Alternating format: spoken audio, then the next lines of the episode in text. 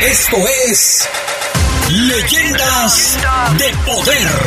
A partir de ahora nos remontamos en el tiempo para recordar momentos inolvidables en la historia del fútbol. Leyendas de Poder. En donde los protagonistas son los mismos que escribieron con sudor y lágrimas las páginas más gloriosas del balompié de nuestra ciudad. Esto es Leyendas de Poder por la poderosa RPL. Toda una tradición en el fútbol.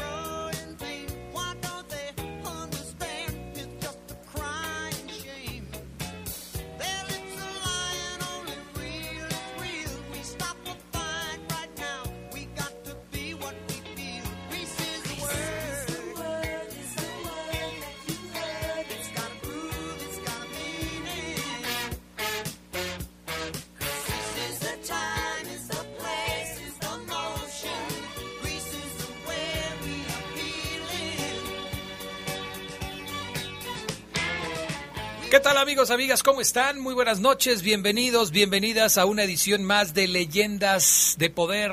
Ya en el segundo año de transmisiones a través de la poderosa RPL, qué bueno que nos acompañan, qué bueno que están con nosotros y qué bueno que pues viajan con nosotros a través del tiempo para recordar muchos de los momentos importantes, no solamente en el fútbol, sino también en la historia, en nuestra historia eh, a través de los años. Gracias a Brian Martínez en la cabina máster, gracias también a Jorge Rodríguez Sabanero acá en el estudio de deportes. Gerardo Lugo Castillo, ¿cómo estás? Muy buenas noches. Adrián Castrejón Castro, buenas noches a la buena gente de Leyendas de Poder. Te noto animoso. ¿Será porque hoy hice ejercicio antes de venirme? Yo creo. ¿Cuánto hiciste de ejercicio? Hice 25 minutos de ejercicio yo solito. Lo y que otros... tardaste en subir aquí a la cabina. No, pero ya llevaba otros 40 minutos con mis perros, o sea, 40 más 25. Uf, ya ni me acuerdo. Y el domingo iba a decir troté 6 kilómetros, pero más bien traté 6 kilómetros. O sea, traté no, 6 kilómetros. Que luego te voy a, a, platicar unas cosas que me pasan cuando yo troto, para tú que eres experto en ese tipo de cuestiones, me digas qué es lo que anda mal en mí. Pero bueno, ya, ya te lo platicaré. Okay. Eh, bienvenidos hoy al programa. Tenemos un programa preparado con cosas muy interesantes. Ojalá que se queden con nosotros. Los relatos de poder de Ricardo Vivero van a ser, Ricardo Jasso Vivero, van a ser espectaculares como siempre. Tenemos la entrevista, tenemos la cápsula del tiempo, así es que les invitamos a que se queden con nosotros. Ya saben que se pueden poner en contacto a través del WhatsApp, la línea de WhatsApp de El Poder del Fútbol, de Leyendas de Poder y de todos los espacios de la Poderosa Deportes ya está disponible 477-718-5931. A los que de inmediato se ponen rápido en contacto, bienvenidos sus mensajes. Hoy estamos arrancando, Gerardo Lugo, con una de las favoritas. Esta, esta selección de hoy, que tiene que ver con, eh, con la película de Grease, Vaselina, eh, la andaba queriendo meter Gerardo Lugo. Hace un año. Desde que John Travolta era niño. O sea, así de plano. Hace un año. De, de las, peli, de las primeras películas, me, recuerdo, me acuerdo de dos películas que vi de niño y que me, me impactaron, que fue una fue Rocky. Ajá. Y Rocky 1. Rocky 1, sí. Okay. Y esta de Vaselina. Con John Travolta y la que fue mi crush por mucho tiempo, Olivia Newton-John. Bueno, antes no le decías tu bueno, crush. era ¿no? mi sueño imposible. Tu amor platónico. Mi amor platónico. Sí, hoy Mi se le dice mi crush. sí. O sea, ese es... Sí. Yo tardé en saber qué quería decir el crush, Crush, ¿eh? O sea, Yo le, no- también le pregunté a mi hija acá. Sí, ándale, tiene uno que poner. sí. Y luego le dicen a uno, ay, Y así, ándale, ándale, igualitos, igualitos. Pero qué, qué. Saludos, como siempre, a uno de nuestros más eh, asiduos radioescuchas, Jorge Alfaro, que ya está listo aquí. Dice, buena noche, Adrián Gerardo. Buena canción, Grace, de Frankie, Frankie Bill, de inicio. de la Frankie época. Valley, Frankie Valley. Ya ves, Es Jorge, Frankie Frankie Valli, de la época de Huicho Lugo, como siempre, excelente programa, gracias. Eh, esto, esto de las, de los soundtracks, eh, lo vamos a, lo vamos a ir retomando. Ya lo habíamos platicado Gerardo Lugo y un servidor, pero Gerardo hoy tomó la decisión de ser el primero Vaselina, sí, claro. con la Tenía película Vaselina. Así es, tenía que ser. Oye, también un saludo al Trocas, al Trocas García, que también ya, ya se ha sido seguidor de nosotros. Pues lógicamente hablamos de sus tiempos. Saludos, mijo. Ahí estamos. Perfecto. Bueno, sin más preámbulo, mi estimado Brian Martínez, vámonos a la cápsula del tiempo porque hoy nos vamos a viajar hasta el año de 1999. Ya estaba a punto de terminar el siglo. O algunos dicen que con ese año terminó el siglo. Otros dicen que hasta el 2000. Hay quienes dicen que en el 2000 empezó el siglo. Y otros dicen Hasta que el que el siglo 2001. hasta el 2001. Entonces, eh, yo creo que técnicamente el siglo termina en el 2000 y que empieza en el 2001. Yo Esa también, es eh, mi percepción. también O sea, tú cuentas del 1 al 10 y cuando llegas al 10 es la década, ¿no? Porque no hay año cero. Es año 1, 2, 3, 4, 5, 6, 8, 9 y 10. Ahí termina la década. El siglo termina en el 2000 y empieza en el 2001 el nuevo siglo. Pero bueno, dejémonos de todas estas contabilidades y vámonos a recordar lo que sucedió en el año de 1999. Vean ustedes. El tiempo tiene la curiosa condición de que muchos de nosotros quisiéramos viajar a través de él, para conocer qué nos depara el futuro, pero también para volver a vivir momentos inolvidables. Por eso en Leyendas de Poder creamos nuestra propia cápsula del tiempo. Cierra los ojos, aguza tus oídos y prepárate para viajar con nosotros. Para viajar con nosotros.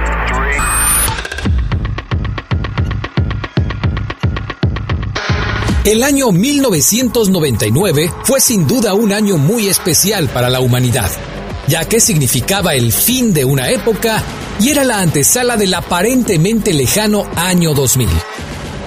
En Estados Unidos, 1999 comenzó con un suceso inédito en la política de ese país. Bill Clinton se convertía en el primer presidente que era sometido a juicio en 130 años. Tras el escándalo por el caso Mónica Lewinsky, Clinton fue absuelto de los cargos de perjurio y obstrucción de la justicia y permaneció en su cargo.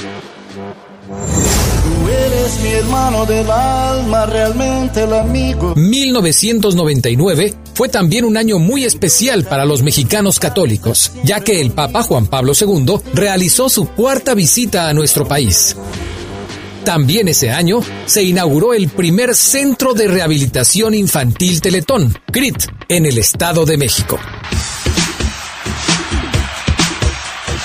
El mundo de los deportes vio alejarse en 1999 a uno de los más grandes ídolos del básquetbol de todos los tiempos. Nacido en Nueva York en 1963 y ganador de seis anillos con Chicago Bulls, promediando 30.1 puntos por partido en toda su carrera, el mayor promedio en la historia de la NBA, además de lograr 10 títulos de máximo anotador, 5 MVP de la temporada, 6 MVP de las finales, Michael Jordan le dijo adiós a las duelas, rompiendo el corazón de miles de sus seguidores. Ese año también es recordado por los aficionados de la selección mexicana de fútbol porque el 4 de agosto en la Ciudad de México, nuestro país se coronaba campeón de la Copa FIFA Confederaciones, al derrotar a la poderosa selección de Brasil por cuatro goles a tres.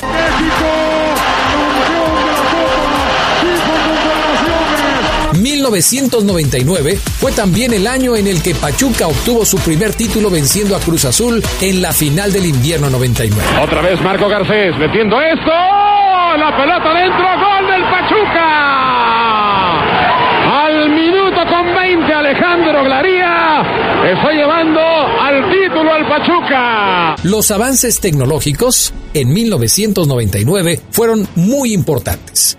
En ese año, en los Estados Unidos, Microsoft crea el servicio de mensajería MSN Messenger, algo que facilitó la comunicación instantánea vía Internet entre personas que estaban físicamente separadas. Pero si esto era importante, la invención del Wi-Fi en 1999 lo cambió todo. La tecnología móvil que se usa para conectar computadoras, tablets, smartphones y otros dispositivos a Internet a través de una señal de radio que se envía desde un enrutador inalámbrico a un dispositivo cercano facilitó aún más la transferencia inalámbrica de datos. Pero 1999 fue también un año de tragedias, sobre todo para una de las familias estadounidenses ligadas a la política y el jet set más conocida, los Kennedy. El 16 de julio, John F. Kennedy Jr., su esposa Caroline Bessette y su cuñada Lorraine mueren en un accidente de aviación frente a la costa de Martha's Vineyard, en Massachusetts. La pérdida de John F. Kennedy Jr. se suma a la de su padre del mismo nombre, cuando era presidente de los Estados Unidos, y a la de su tío Robert, en ese entonces fiscal general. Llevada a juicio, la empresa Philip Morris, fabricante de los cigarros Marlboro, fue condenada a pagar en 1999 la cantidad de 150 millones de dólares a una fumadora con cáncer de pulmón irreversible. Esta donaría después dicha cantidad a campañas de concientización contra el tabaco dirigida a los jóvenes. En la edición 41 de los premios Grammy, celebrada en 1999, Celine Dion fue una de las más aclamadas gracias a la interpretación de Titanic.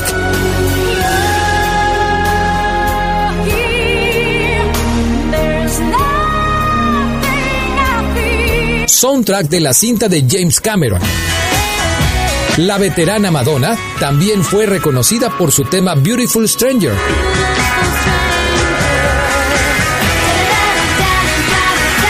Ese año se estrenó también la serie Bob Esponja en el canal Nickelodeon.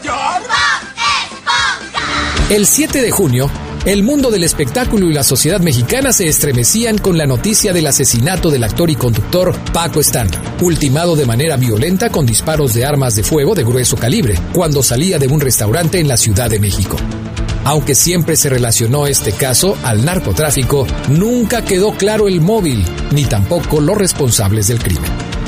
En el último mes de 1999, Estados Unidos devolvió el control del canal de Panamá al gobierno del país centroamericano, mientras que en Rusia, Boris Yeltsin renunciaba a la presidencia, dejándola en manos de su sucesor, el entonces primer ministro Vladimir Putin, quien hasta hoy permanece en el poder.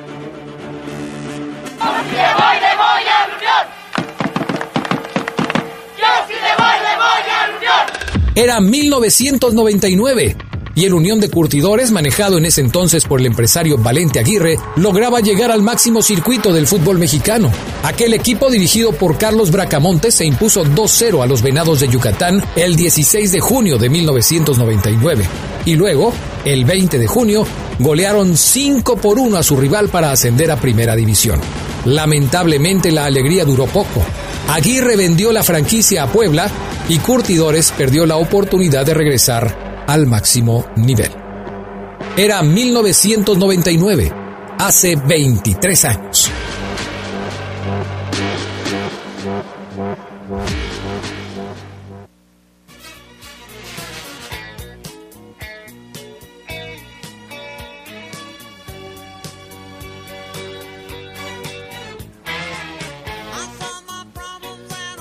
Bueno, pues ahí está la cápsula del tiempo, 1999. ¿Dónde andaban en 1999? ¿Qué era de sus vidas?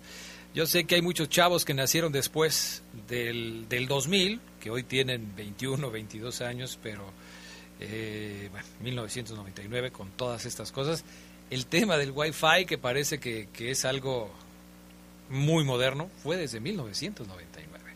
Buenas noches al excelente programa nocturno Leyendas de Poder. Gracias por esas anécdotas deportivas de la ciudad. Felicidades, además fabulosa música. Algún día entrevistarán a Víctor Manuel Bucetich. Saludos, Arturo Ramírez de la calle Progreso de la zona centro. Lo intentaremos, mi estimado Arturo Ramírez. De eso no tengas duda. Ya veremos si Víctor nos hace favor de tomarnos la llamada con muchísimo gusto. Buenas noches, saludos empezando el segundo año con excelente música, recordando buenos tiempos. Arturo Hernández del barrio del Cuecillo, vamos a ver a quién tienen hoy. Suerte, sorpresa, sorpresa todavía, pero ya falta menos. Jorge Alfaro dice que este que fue error de dedo lo de sí, es por supuesto es eh, Frankie Valli, ok, gracias lo tomamos en cuenta. Lo demás, mi estimado Jorge, lo decimos en su momento para no, eh, para no adelantarnos. Adrián, buenas noches, ya listo y preparado para escucharlos. Está, esto ya se está volviendo una tradición. Dile a mi padrino Lugo para cuando algo de la Santanera. Híjoles, Lalito, lo que pasa es que la Santanera no, no va por aquí, pero vamos a ver si rompemos un poquito el, eh, eh, ¿cómo se llama? La tradición. Buenas noches, Adrián. Soy su servidor, el doctor Maldonado Suárez. Gusto en saludarlos. Qué gusto escuchar la cápsula del tiempo. Eh, lo felicito como cada lunes por su trabajo. El eslogan del poder del fútbol dice que son las voces que más saben. Yo le aseguro que es mucho más que Fabián Luna. Deme una oportunidad de que ah que sé mucho más que Fabián Luna. Deme una oportunidad de mostrarlo. Gracias, mi estimado doctor Maldonado. No lo dudo ni tantito. Yo sé que eres una persona muy preparada, así es que no, no lo dudo ni tantito. Buenas noches, Adrián, eh, y también a Geras Lugo. Ojalá que también puedan entrevistar al exportero de León, eh, Rogelio Garnica. Bueno, vamos a ir a la pausa y enseguida estaremos de regreso con más de esto que se llama Leyendas de Poder a través de la poderosa RPL. Continuamos con más de Leyendas de Poder.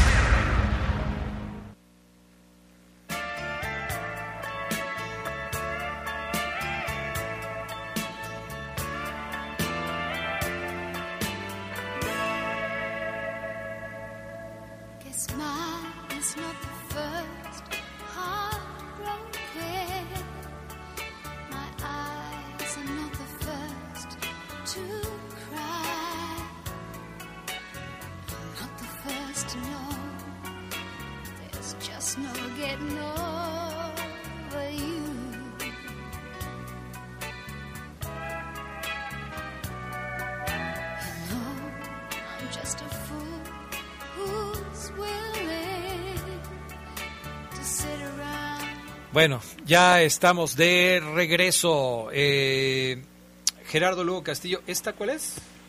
Es de Olivia Newton-John, Irremediablemente devota a ti se llama. No me, no me, digas cómo se llama en inglés porque... Pero yo la conocía como Irremediablemente fiel a ti. Devota a ti se oye así como... Muy religiosa. No es comercial, Gerardo Lugo, tienes que ponerte más a la... Te voy a acusar con Carol, vas a ver. Oye, este, eh, antes de ir con eh, lo siguiente, quiero recordarles a todos los amigos que nos escuchan que en Deportes Chuy Sport Contamos con gran surtido de artículos deportivos, balones, guantes, espinilleras y extensa variedad de trofeos. Diseñamos uniformes deportivos a tu agrado. Visítanos en Romita 605, Colón Industrial. Informes al 477-564-8143. Deportes Chuy Sport, atendido por su propietario Ulises Huerta. Estamos teniendo complicaciones con la comunicación con el invitado de hoy. Así es que eh, vamos a cambiar un poco el orden del programa y por eso le agradecemos a Ricardo Jasso Vivero que tenga la disposición de atendernos antes de lo que le toca. Ya le movimos la hora de la cena a Ricardo Jasso, pero eh, pues le agradecemos que nos haya eh, tomado la llamada un poco antes. ¿Cómo estás, mi estimado Ricardo Jasso? Muy buenas noches. Buenas noches, Adrián Gerardo, amigos de, la, de Leyendas de Poder. Un gusto saludarlos. ¿Cómo están?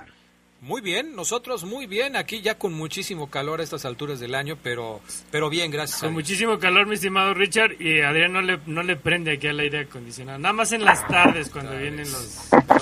tú, estás, igual que los otros, pues aquí está el control. Como dice el Rolas, púchale el play, el ya. Ahí está, ya está prendido. Oye, Ricardo Jasso, ¿qué nos preparaste para el día de hoy eh, en, eh, los relatos de poder?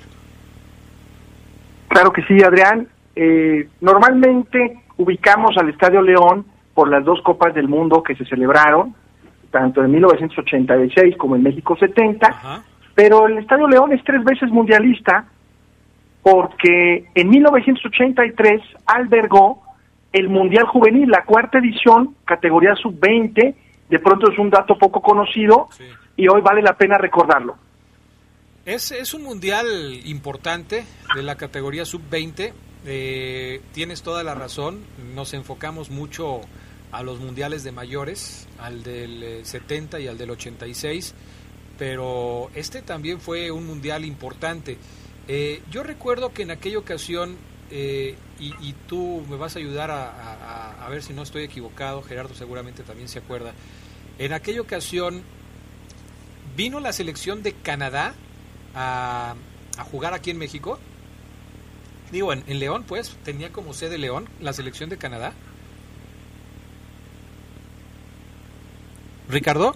Sí, perdón, Adrián, que te escuché un poco bajito, pero ya, ya estoy aquí. Ok, perfecto. Eh, sí, efectivamente, son cuatro partidos los que se disputaron en la sede León, eh, equipos importantísimos con futbolistas que luego se convirtieron en figuras y que pisaron el césped eh, del equipo verde y blanco. Recordemos un poco, los cuatro partidos que se disputan en León, el primero fue el 6 de junio de 1983, en lunes a las 5 de la tarde, Uruguay contra Polonia. Esa tarde Uruguay derrotó 3-1 a Polonia y por Uruguay futbolistas muy conocidos que posteriormente se volverían eh, eh, célebres.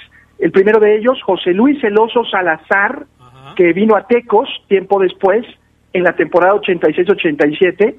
Lo recuerdo muy bien porque sería campeón de goleo y por supuesto la mayoría de sus anotaciones vía desde el manchón penal.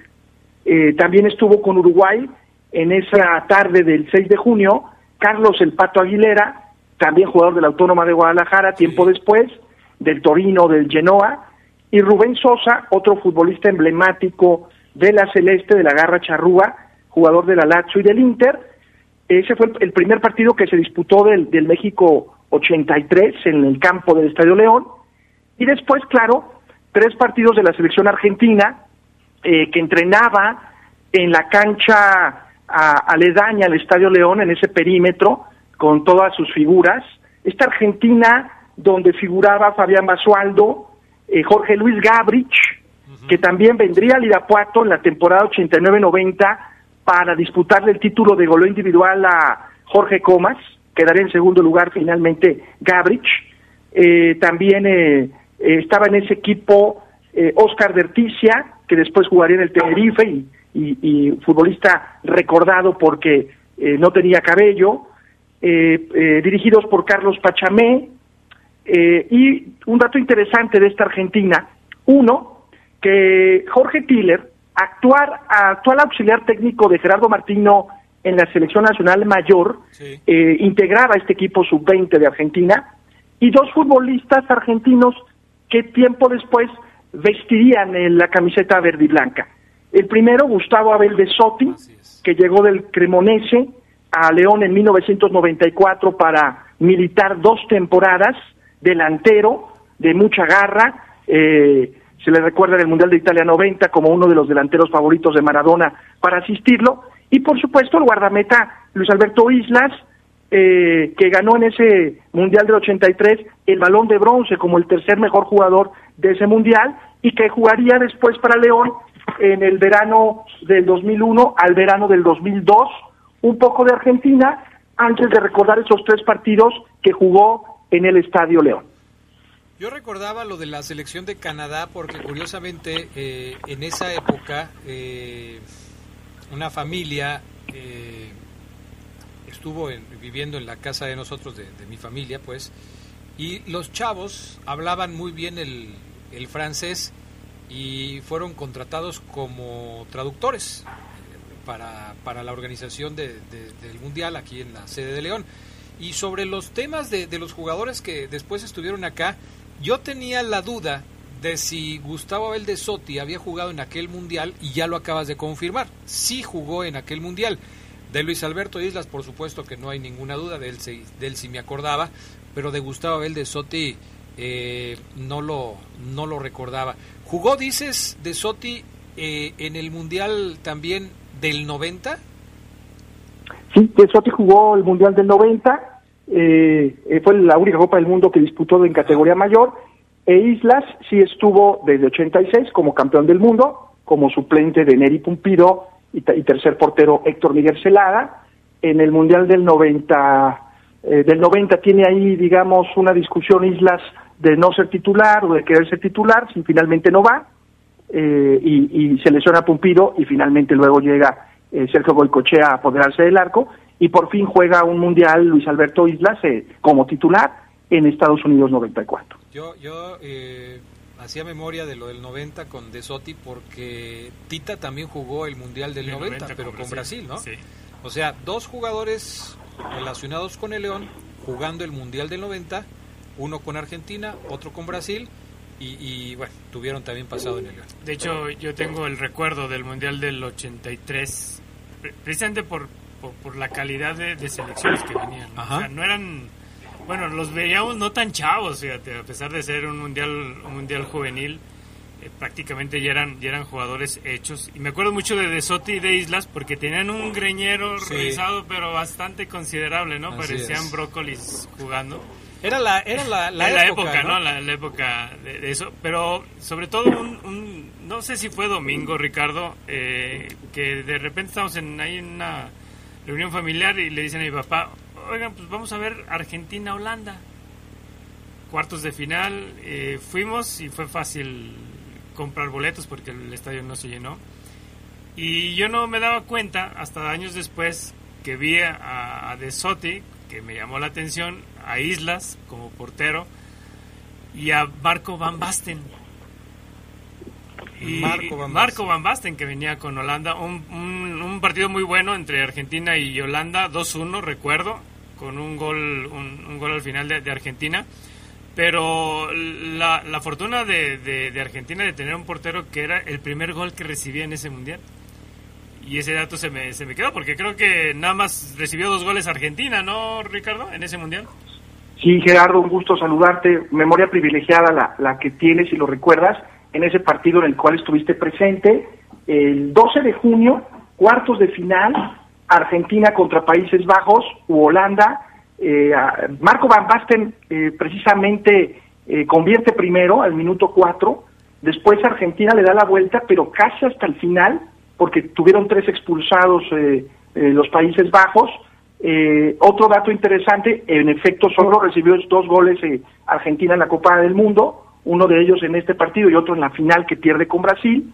Pero en los Países Bajos, además de Marco Van Basten, este estupendo delantero que hizo historia posteriormente con el Milan eh, de Gullit y de Frank Rijkaard, con esa volea que todos recordamos en la Eurocopa del 88, en la final contra la Unión Soviética, también jugaba y vestía los colores de Holanda John Van Schip, ex entrenador del Guadalajara, como anécdota de este Mundial México 83.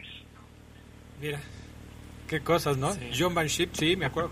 Decían el pastor. ah, él llegó eh, por recomendación de Johan Cruyff, que Sí. era el como lo había El contratado. asesor, ¿no? Como asesor de Chivas. Lo había contratado Vergara como asesor, entonces le dijo, pues te vamos a mandar a John Van Schip, el pastor holandés, decían, del rebaño.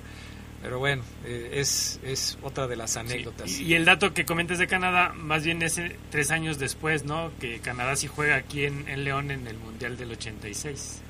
Ah, ok. Entonces no era en el No 83. era en el 83, era en el 86. Entonces era Uruguay, Polonia y quiénes eran los otros dos equipos que jugaron acá, mi estimado este eh, Ricardo. De León, también este, en ese partido que decíamos Argentina le gana a Austria, también otro de los partidos en León. En Austria venía también eh, Tony Polster, delantero también muy famoso del Sevilla, del Torino, si lo recuerdan. También Argentina le ganó a Checoslovaquia. De tal manera que la sede de León estaba integrado por el grupo C de Argentina, pero también se disputó un partido de Uruguay-Polonia en el grupo B y, eh, por supuesto, los cuartos de final que bien recordaba eh, Gerardo entre Argentina y Países Bajos y el partido contra Canadá eh, de preparación contra León eh, fue en eh, ese partido fue previo al, al Mundial de México 86 en categoría mayor. Ah, ok. Bueno, ya me sacaron de la duda porque sí, a veces a mí, sí, yo no tengo la memoria de Gerardo Lugo. De, de hecho, Canadá no ha participado en otro Mundial después de ese del 86. ha sido el único. Así de único.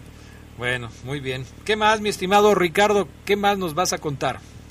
También eh, comentar en este mismo mundial, ya no en León, la final fue Brasil-Argentina, pero también Brasil tenía figuras enormes, a pesar de que Argentina tuvo una gran Copa del Mundo, finalmente en el Estadio Azteca Brasil derrotó 1 a 0 a, al albiceleste, con futbolistas de la talla de Jorginho, el lateral derecho, Dunga, Bebeto, eh, Giovanni Silva, que sería el mejor futbolista de este mundial, además de ganar la bota de oro, eh, un gran equipo el brasileño, y adicionalmente eh, en el equipo mexicano, es decir, alguien se podrá preguntar, oye, ¿y México? ¿Cómo le fue a México en este Mundial del 83? Pues terrible, de verdad, no, no fue una, fue una actuación muy decepcionante porque empató con Australia, con gol de Marcelino Bernal, perdió con Corea 2-1, perdió con Escocia 1-0, solo sumó un punto, quedó eliminado en la primera fase, pero hay un hilo conductor de esta selección nacional mexicana juvenil en el Mundial en casa en 1983 con el Club León, porque dos futbolistas que estuvieron presentes en esa selección nacional posteriormente jugarían para el Club León. Uno de ellos, Juan Pablo Muciño, vestía en ese mundial la camiseta de Pumas, termina la Copa del Mundo Juvenil y después es contratado por los Verdes para ser un extremo derecho muy importante, para darle muchos pases de gol a Cariño, posteriormente Juan Pablo Muciño, eh, Muciño por derecha, eh, por izquierda Pitufo Mendizábal, y el otro futbolista mexicano que después jugó para León en este Mundial 83 fue Jorge Pajarito, delantero, que no tuvo minutos en esta Copa del Mundo, pero que jugó con León en segunda división eh, en este primer descenso de 1987 a 1989. Dos futbolistas entonces de esta selección nacional juvenil, luego vistieron los colores verde y blancos a través de Juan Pablo Muciño y Jorge Pajarito. Fíjate nada más, hoy en la tarde estaba viendo una repetición de aquella semifinal de América contra Chivas de los años 80, aquella donde se, vino la bronca tremenda de, Chivas y de América. Estaba yo viendo el canal de Roberto Gómez Junco en, YouTube y él hablaba de, ese partido y de cómo inició la bronca, pero uno de los goles de Chivas fue de Jorge Pajarito, jugador altísimo, altísimo, que además cuando se levantaba para rematar de cabeza, yo creo que nadie lo alcanzaba. Y mira qué cosas, hoy, hoy estaba justamente viendo ese detalle. Muy bien, pues son grandes recuerdos, mi estimado Ricardo Jasso, la verdad es que sí, y, nos da muchísimo gusto que nos hayas permitido recordar todo esto. ¿Algo más que quieras agregar, mi estimado Ricardo? Finalmente, Adrián, eh, esta Copa del Mundo eh, nos recuerda y nos podemos rememorar que el Estadio León es tres veces mundialistas, dos veces en categoría mayor 1970, 1986 obviamente, pero también en categoría juvenil 1983. Este estadio que posiblemente siga existiendo, que se ha remodelado, que siga siendo la Casa de León, tiene mucha historia y estos futbolistas que hemos mencionado juveniles que luego se convirtieron en figuras, pisaron este césped tan importante en México y en la historia de la ciudad. Perfecto. Ricardo, eh, déjame leerte un mensaje de Lucha Medina que, dice gracias por estos recuerdos del Mundial del 83. Tuve el placer de cubrirlo y de entrevistar al Pato Aguilera y a Rubén Sosa y obvio a Argentina que traía como arquero a Luis Islas. Por cierto, la final fue en el Azteca entre Argentina y Brasil. Fue suspendida por el incendio de los globos. También lo cubrí.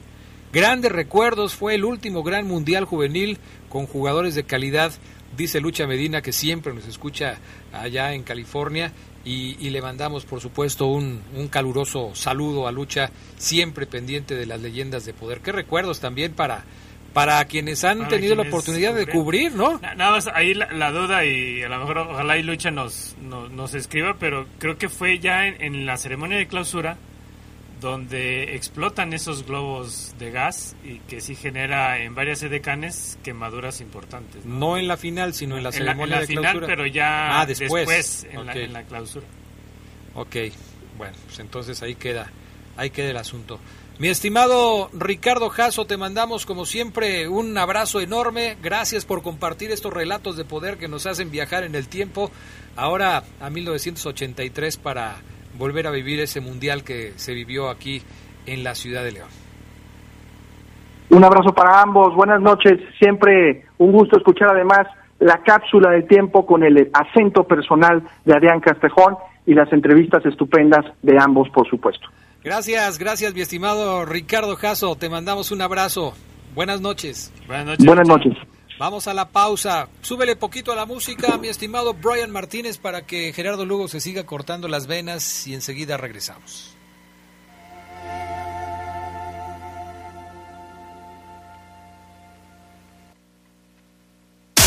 Continuamos con más de Leyendas de Poder.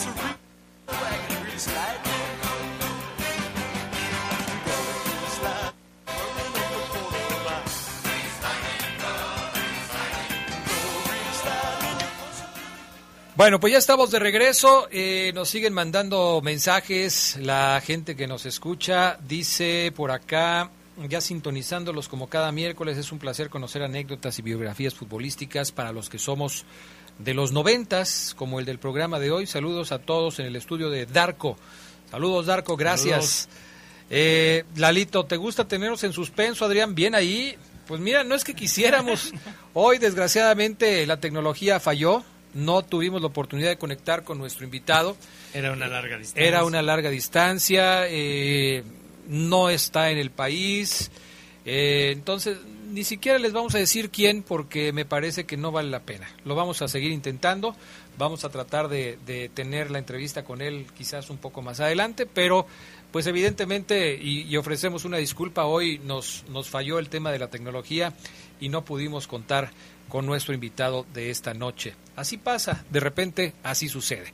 Quiero recordarles que en Deportes Chuy Sport contamos con gran surtido de artículos deportivos, balones, guantes, espinilleras y extensa variedad de trofeos.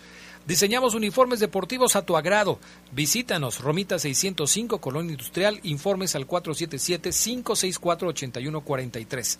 Deportes Chuy Sport, atendido por su propietario Ulises Huerta.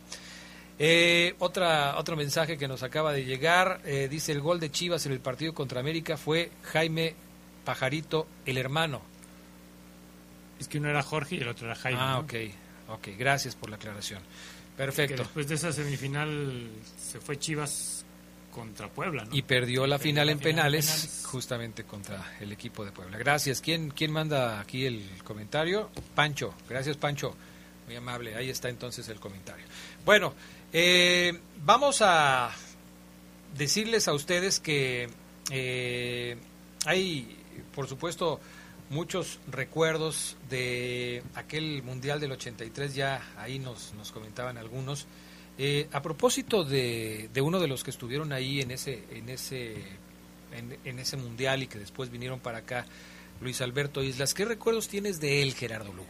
Fíjate que cuando, cuando llega aquí al, al, al León, Este, yo, me acuerdo primero de Islas, pues, su, etapa internacional, ¿no? Eh, su, su pasaje con, con, con el Independiente, sobre todo, que fue donde, donde brilló, donde brilló más, este, y intentó ese paso por, por España, eh, y luego llega aquí a León en una etapa donde, donde prácticamente León estaba de capa caída, con problemas entre el descenso y salvarse.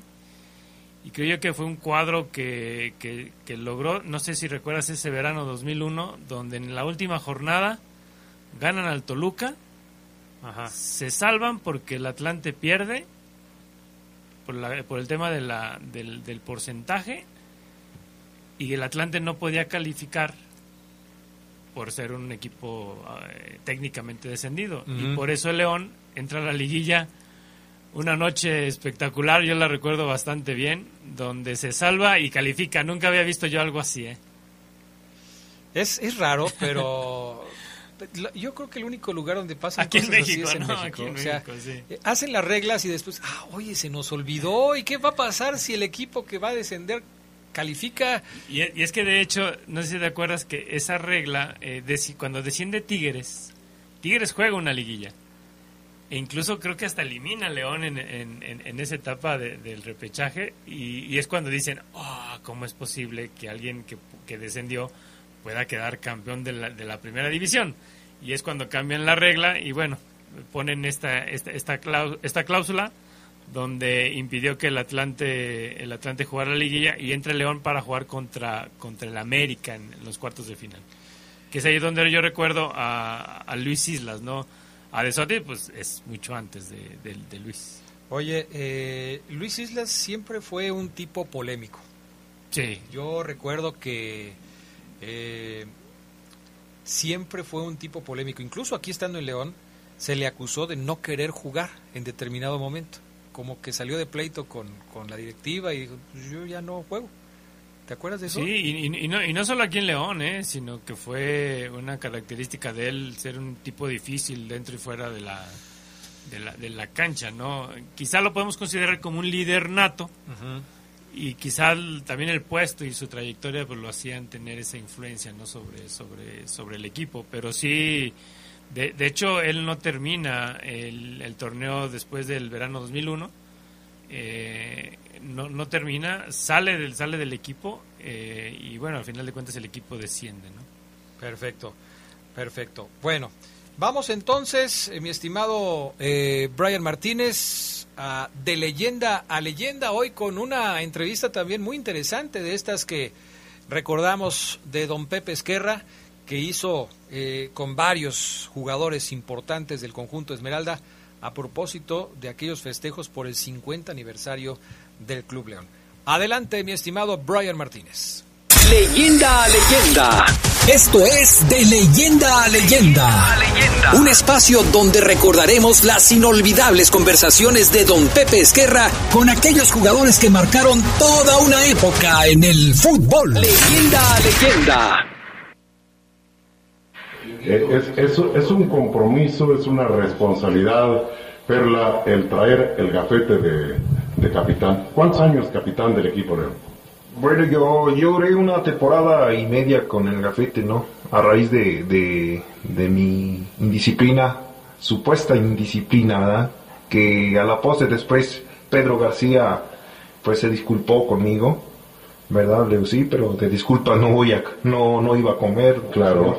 Sí, este, creo que representa una gran responsabilidad para uno como, como capitán, ¿verdad? Como lo dijo Mario Ayala.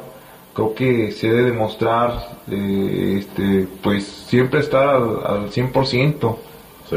¿verdad? Eh, imbuirles a- al compañero ah, el deseo de, de hacer las cosas.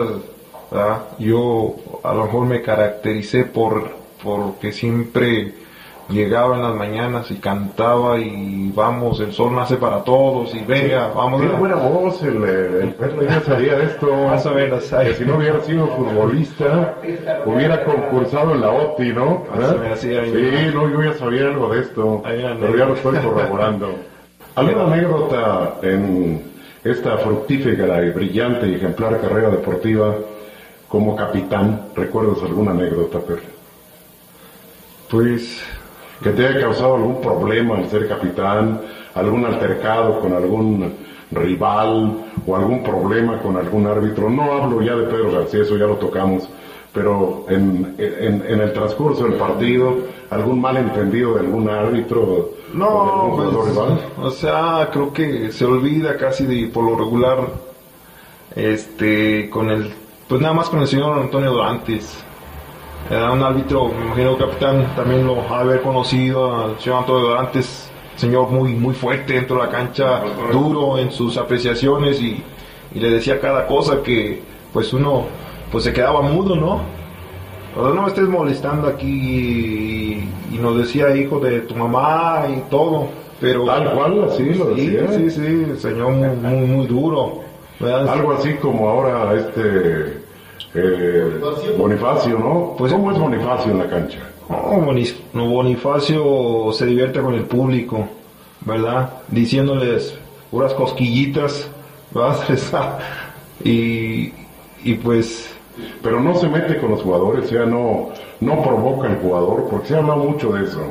Que algunos árbitros insultan, algunos árbitros provocan al jugador, bajita la mano. ¿Bonifacio es de esos árbitros o, o es más la fama? En, pues yo creo que es la mala fama y porque eh, eh, allá en Ciudad Juárez cuando nos tocó una la semifinal con el Cobras, él fue el árbitro central, Sí, sí, sí. yo iba de capitán y lo, lo que cuando yo le llevé las la- las credenciales, el- la cédula, dice, mira Perla, ya conozco a todos tus jugadores, ¿sí? Dice, cualquiera que me reclame va para afuera, ¿sí? Que se dediquen a jugar fútbol. Oiga, señor, todavía no le, le recibo ni sabe quién va a jugar y todo. Y usted ya me está echando para afuera a Juan Cuerdas. No, no, ya te dije. Diles Desde ahorita molestado. No, sí, desde ahorita, sí, la verdad, sí, así, se, así maneja él. Así se maneja, o sea, pues, no sé si la presión del público o, o la presión del partido o qué sé yo, no sé, lo hace sentirse así, ¿verdad? Bien, Ahí está el... Bueno, estábamos recordando esta entrevista y fíjate cómo entré otra vez igual. Ahí está. Ahí está. Igual, estábamos recordando esta entrevista gracias a Brian Martínez, esta entrevista que le hizo don Pepe Esquerra al Perla. Rodríguez. Eh, uf, imagínate el Perla. Saludos al Perla. Hace rato que no lo vemos, pero siempre, siempre muy amable Perla Rodríguez. Le mandamos un, un abrazo. Gran jugador, ¿eh? De, de los jugadores que les tocó vivir la etapa difícil de León en la Sí, década de los sí, sí, ochentas, sí. ¿eh? Y fíjate que yo tuve la fortuna de jugar con él en, en torneos aquí de la, de la localidad. ¿Cómo? ¿Jugar con él cómo? Sí, O sea, jugábamos, él, jugá- jugábamos los dos de centrales. De, ¿Tú tienes en el la edad? hermanos y amigos. No, ya ¿Tienes la edad del Perla estaba- Rodríguez? No, estaba chavito yo. Ah, ya, ya Jugando. me habías asustado, dije. pues, Pero, pero tuve esa fortuna de jugar con él. No, la, la verdad es que él, él me hacía correr. Gerardo, muévete aquí, muévete allá, este, despeja, tira, pero, pero bien liderado, ¿no? Por, por, el, por el profe. La verdad es que mantuvo la calidad. Si no es que todavía la mantiene, ¿eh?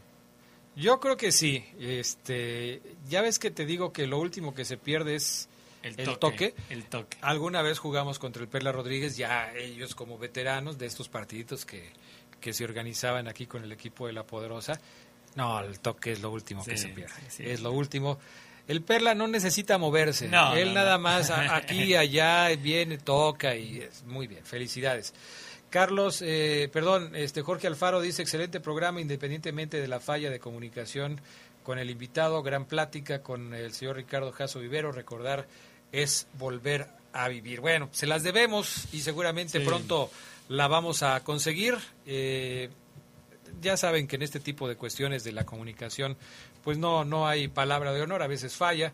Nos ha fallado durante la entrevista, hoy nos falló antes, Sí. entonces pues el asunto sí está, está complicado. Pero bueno, gracias a toda la gente que hoy se puso en contacto con nosotros. Eh, ojalá que nos puedan acompañar. ¿Qué te parece, mi estimado Brian Martínez, si le subes un poquito la musiquita la, la, para que ya Gerardo Lugo se pueda despedir? Me vaya bailando. contento, se vaya bailando con esta melodía que, que escogió. ¿Ya, ¿Ya nos dijiste cuándo, cuál era la última? Grease Lighting.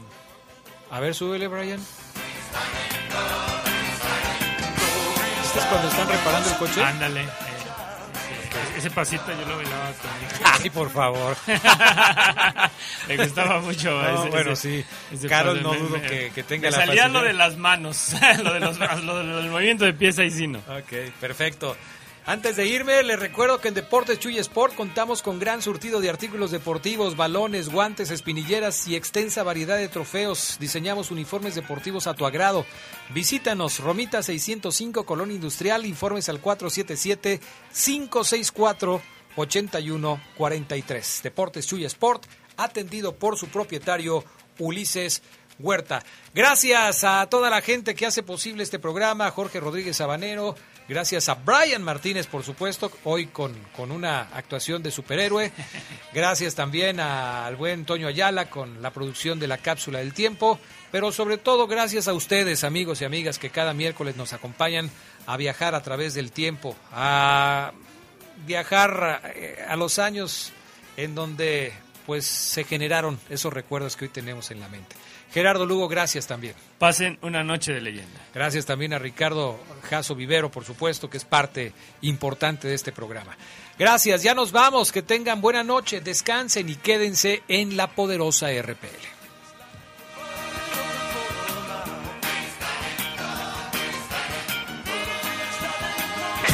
Esto fue. Esto fue. Leyendas de Poder. Leyendas de Poder. Por hoy ha sido todo, pero la próxima semana regresamos con más historias de los protagonistas que le dieron brillo al fútbol leonés.